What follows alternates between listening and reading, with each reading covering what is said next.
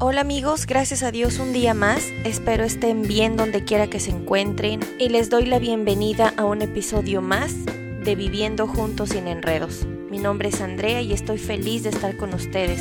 Estemos disponibles para abrir nuestra mente y nuestro corazón y encontrar eso que estamos buscando. Pues bueno, el día de hoy va a ser un episodio muy diferente porque he querido que este espacio de Viviendo Juntos sin Enredos se abra al agradecimiento a todas esas personas que están trabajando por nosotros afuera, a los médicos, a los bomberos, a los policías, a las personas que trabajan en la construcción, a las personas que hacen todo ese tipo de mantenimientos, a las personas que están en restaurantes, porque de forma indirecta su trabajo nos beneficia a los que aún seguimos en casa. A mí no me gusta escuchar noticias amarillistas porque a veces exageran y siento que su propósito es ponerle miedo a la gente. Pero es importante también estar informado.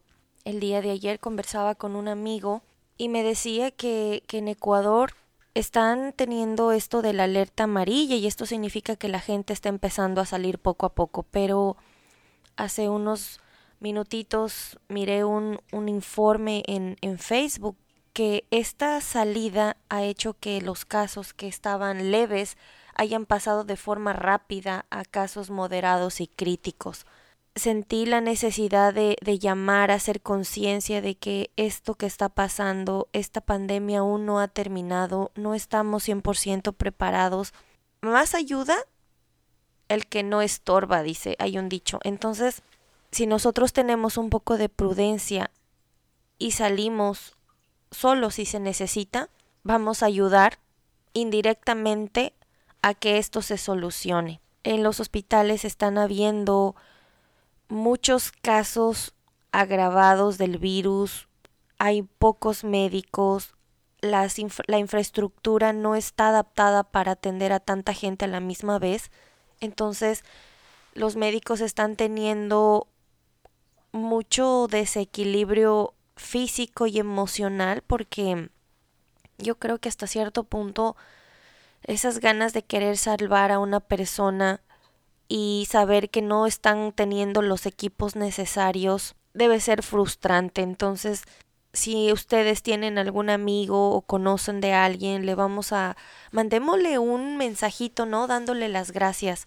El ser agradecido va más allá de dar las gracias a veces decimos en automático gracias, pero no hacemos sentido a lo que significa realmente esa palabra. Yo sé que muchas familias han, han, han, perdido algún familiar, algún amigo, y eso es triste y, de, y desde ya les mando un fuerte abrazo. Pero también hay muchas familias que no han tenido esta mala experiencia y yo les digo que no se confíen. Hay muchas personas aquí en el área donde yo vivo, en donde ya han empezado a salir, he visto eventos en los parques, jugando básquet, haciendo picnics, y como que piensan que esto ya pasó o piensan que esto no les va a pasar a ellos. Entonces no seamos, no seamos confiados, sigamos tomando las precauciones, hagamos que el haber estado encerrados ya casi tres meses valga la pena. Pensamos que somos invencibles y que a nosotros no, no, no nos va a pasar. Y lamentablemente hasta cuando nos pasa, decimos ¿por qué? Evitemos este tipo de, de malos ratos en nuestras familias porque acuérdense que, que este enemigo es invisible, no podemos ir por la calle diciendo, ah, oh, esta persona tiene y yo no voy a pasar por ahí. Esto es un contagio tan rápido y me sorprende la forma en cómo en un segundo muchas personas pueden estar contagiadas. Conozco de un caso muy cercano a mí en donde esta persona me dijo, Andrea, mi prueba salió positiva y resulta que esta persona cuida niños. Ella tuvo que avisar a los papás, no sabemos si estos niños fueron también contagiados y a la vez ellos contagiaron a sus papás sus papás contagiaron a sus familiares. No sabemos, este virus se, se expande muy rápido. Es, es muy serio, la verdad. Incluso el tomar todas las precauciones no garantiza que no nos podemos contagiar. Entonces vamos a, a salir lo menos que podamos. Yo sé que muchas personas a lo mejor me van a decir, es que eso es imposible y estoy de acuerdo, es, es imposible no salir. En mi caso, gracias a Dios, yo no tengo que salir, pero el que sale a trabajar es mi esposo. Y, y aunque hacemos mucha oración y, y, y, le pido siempre a mi Dios o al ser supremo a lo que o a lo que ustedes crean que le, que le cuide, pues nos toca solo confiar. Nos toca confiar y ir avanzando en este, en este proceso. A mí me gusta mucho una historia de, de la renovación de, de las águilas, que a los 40 años las águilas tienen que, que sacarse sus, sus plumas y esto es un proceso muy doloroso porque ya sus alas están viejas y ya no les permite volar como ellas quieren, entonces tienen que hacer ese proceso. Tomemos esta pandemia como ese proceso de renovación y aprovechemos este tiempo para renovarnos en pensamientos, en actitudes. Hagamos de que este tiempo valga la pena. En muchos lugares del mundo, muchas familias el soporte de, de, de, la casa ha perdido su trabajo, les han bajado su salario, les están quitando horas de trabajo, ha habido muchos despidos, hay tantas cosas de verdad que que eso me, me duele muchísimo porque yo también me quedé sin, sin trabajo.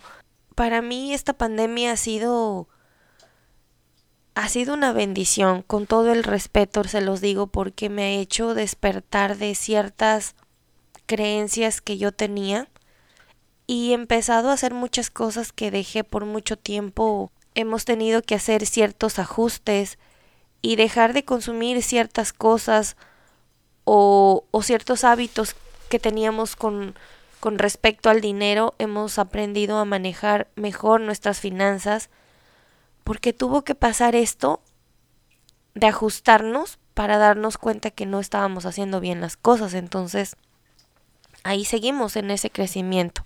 Es importante también estar con una actitud positiva y mirar esto con un enfoque diferente. Que hay mucha gente que tiene que trabajar el día para, para poder sustentar a su familia y, y debe ser muy doloroso tener que, que no salir. Cuando nosotros tenemos un, un enfoque diferente de las cosas, en sacarle lo positivo a lo negativo, nos vamos a concentrar en lo que sí podemos hacer. Hay cosas que no están en, nuestra, en nuestras manos, hay cosas que no están en nuestro control. Eso vamos a dejarle a, a. Y sí vamos a concentrarnos en lo que sí podemos cambiar, en lo que sí podemos mejorar. Pero todo es cuestión de decidirnos, de aprovechar este tiempo. Les invito a, a ser prudentes, a analizar esto. Y yo estoy segura que todo esto tiene un propósito y cada quien va a encontrar esa respuesta en su, en su corazón. Así que los, los animo a seguir en casa, a que no se confíen, a que no den por hecho que esto ya pasó y que a mí no me va a pasar nada. Una forma de ayudar a todas esas personas que están afuera es quedándonos en casa, salir lo necesario, tomar las precauciones, evitar todavía ese tipo de reuniones familiares y aprovechar este tiempo para pulir nuestro carácter, aprovechar este tiempo para para fortalecernos espiritualmente y cuando tengamos que salir ya al mundo entre comillas normal, salgamos siendo mejores personas, mejores seres humanos. Yo deseo de corazón que este mal sueño pase lo más pronto y todos hayamos aprendido una lección. Los quiero mucho, que Dios me los bendiga. Compartan esta información, a que este agradecimiento llegue a, muchas personas que están haciendo este trabajo afuera. En Facebook nos encuentran como Viviendo Juntos sin Enredos. En Instagram estamos como Sin Enredos Podcast. Y nos pueden mandar un correo a sinenredospodcast.gmail.com. Los quiero mucho y que Dios me los bendiga. Bye.